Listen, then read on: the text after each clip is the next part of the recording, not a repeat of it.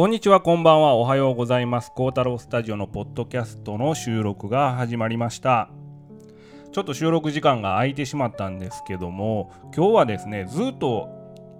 実はやってなかったなと思ったモノラルとステレオの比較についてですね、お届けしたいと思うんですね。最近、孝太郎スタジオの方でもオーディオに関する記事をすごく充実させていっているんですけども、えーどうしてもモノラルとステレオの違いっていうの記事ではやっぱ伝えにくいところがありまして、ポッドキャスト収録をしています。現在のセッティングはですね、えー、Zoom の F4、F6 ですね。F6 という、えー6チャンネルのマルチトラックフィールドレコーダーに、えー、ルイットの440ピュアを2本使って NOS 方式で全体をフィールドステレオ録音してまして、えーピックアップとして私のボイスの方にアーカーゲイの C5 というハンドタイプのマイクロフォンを今手に持って、えーお届けしております。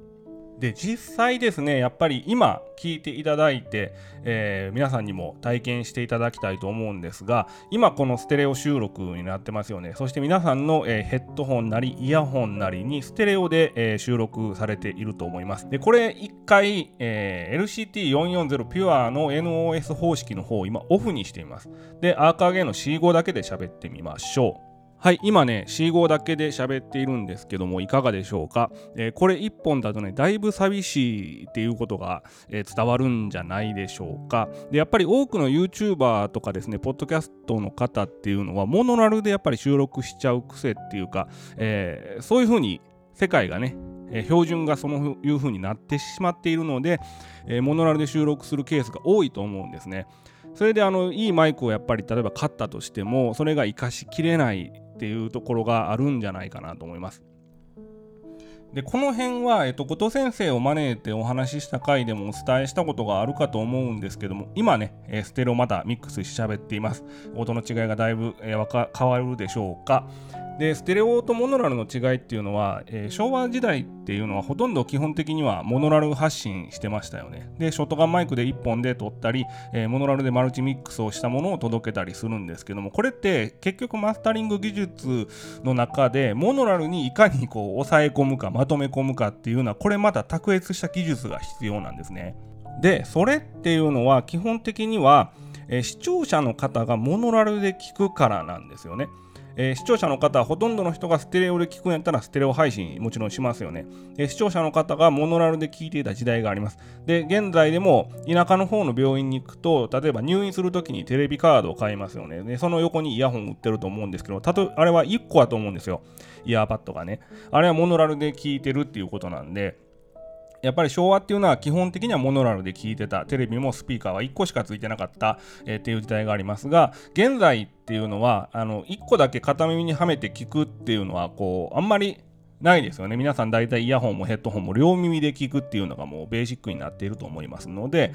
えーまあ、そういう意味ではもう発信者側っていうのがステレオでちゃんと発信していかないともうどないしようもないよねっていう、えことなんですね。なので、孝太郎スタジオのポッドキャストっていうのはもうあの開始当初から完全にステレオで、えーお届けしているんですけども、記事の方ではどうも伝わりにくいということで今やってみてます。もう一度 C5 のモノラル音声聞いてみてください。はい。今ね、モノラルに切り替えております。で、えーポイントとしては、ポッドキャストの収録の編集方法なんかも、おいおいスタジオの記事なり、えーポッドキャストなり、えー YouTube はちょっとね、あの、あんまり僕は好きじゃないので、やらないかもしれないんですけども、えースタジオの記事なんかでレクチャーできればなと思ってます。はい、今ステレオにもう一回切り替えました。えー YouTube はね、僕、あの、すごい頑張ってた時期があったんですけど、あの、広告のコントロールが全くできないんですよ。広告のコントロールできないとかなりしんどいんですね。っていうのはそのやっぱり Google の広告アルゴリズムでそのパーソナリティ広告っていうのがありまして、え皆さんがその閲覧した履歴とかをクッキーで受け取ってそれに合わせた広告を出していくのでダイレクトにヒットするっていうその方式があるんですけどもやっぱり僕個人的なそのコンセプトといいますか、その孝太郎スタジオの方では僕が本当にいいと思った広告しか出してないので、あの完全にコントロールできてますよね。だから、あの私がおすすめするものっていうのは、あの本当に自分で使ってみたり、買ってみたり、えー体験してみたりして、本当にいいもの、えーまたは、えー後藤先生に教えてもらったオーディオ機器だったりしますので、自信を持ってお勧めできるんですけども、ま、こう YouTube の広告とかですね、えー Google のそのアナリティック、アナリティックじゃないや、Google の AdSense 広告とかですか。あの辺はね、もうコントロールできないんですよ。勝手にもういろんな広告がバンバンバンバン入ってきてしまいまして、私と全く関係のない広告とかね、えー、入ってきたりするので、もうそれはしんどいんですよ。で、ある時期から2000、めっちゃ最近なんですよ。もう本当に最近からもう広告コントロールができなくなってしまったっていうのがあってもうそれで YouTube 発信を完全に止めてしまいましたそれでまあ、ポッドキャストを始めて、ポッドキャストの方に集中していこうと思った次第なんですけども、やっぱり僕自身が日常生活で使っていて、ポッドキャストなりですね、えー、YouTube で見るとしても、音声だけ見るようなチャンネルが多かったりとかするもんですから、っていうのがやっぱり、ポッドキャストって時間を奪わないんですね。皆さんが例えば家事をしている間、通勤・通学の時間、えー、お掃除をしている時間ですとか、えー、お風呂の時間、えそういった時にですね、Bluetooth イヤホンなりヘッドホンなりで、えー、ずっと聞いていられるっていうことで YouTube ってどうしても見ないといけないですよね。というわけで、ポッドキャストに力を入れております。なので、音声編集に関しても、ポッドキャストで皆さんが配信できるようなスキルアップの、え、方法ですとか、えー、なんか、ハウトゥー系のですね、えー、記事を書いたりとかしていきたいなと思ってます。この今、ポッドキャストのコツとしましてはですね、えこれは他の楽器、音楽の収録をするときも、え、基本軸になるんですけども、えー、AB 方式なり NOS 方式なりステレオのマイクロフォンのセットを、えー、全体のアンビエントアンビエントマイクとして全体の空間を取るマイクとして設定してで、えー、指向性なり超指向性なりでピックアップしていくっていう、え、方法なんですね。でこれをミックスするんですね。でこのステレオのトラックとモノラルのトラックをミックスしていく。ですごくいい塩梅があるんですよ。で、こうやって近づいていくと、今、えー、ルイットの方が大きくなるんですね、距離的に。で、これをフェーダーでコントロールしていくっていう方法なんですね。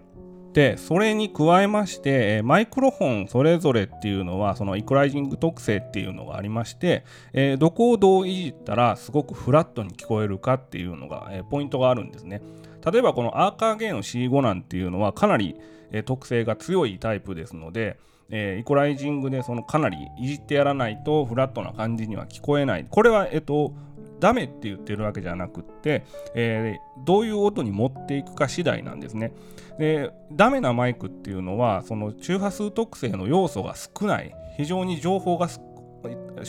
イコライジングの情報が少ない。えオーディオの情報量はもうデジタルで決まってるのでね、変わらないんですけども、イコライジングの情報量が非常に少ないやつは足し算しないといけないんですね。で、足し算しないといけないイコライジングっていうのは結局泥沼にはまってしまうっていうのが、まあ、あの一般的なんですね。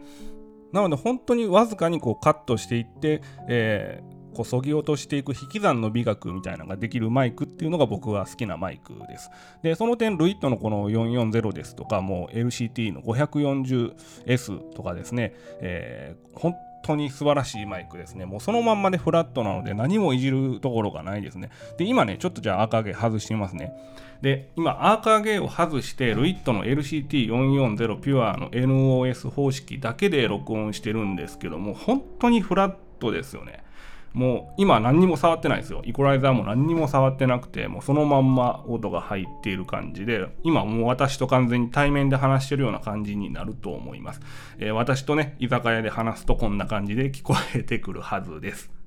というわけでね、ポッドキャストの収録ってこういう、収録方法を軸にすると、えーいいんじゃないでしょうかっていうお話なんですね。で、このステレオをベースにしたピックアップ方式としてね、今、後藤先生とちょっと一回実験したいなって言ってるのが、パラボラアンテナ、パラボラオーディオっていうのがありまして、えー、ソニーがね、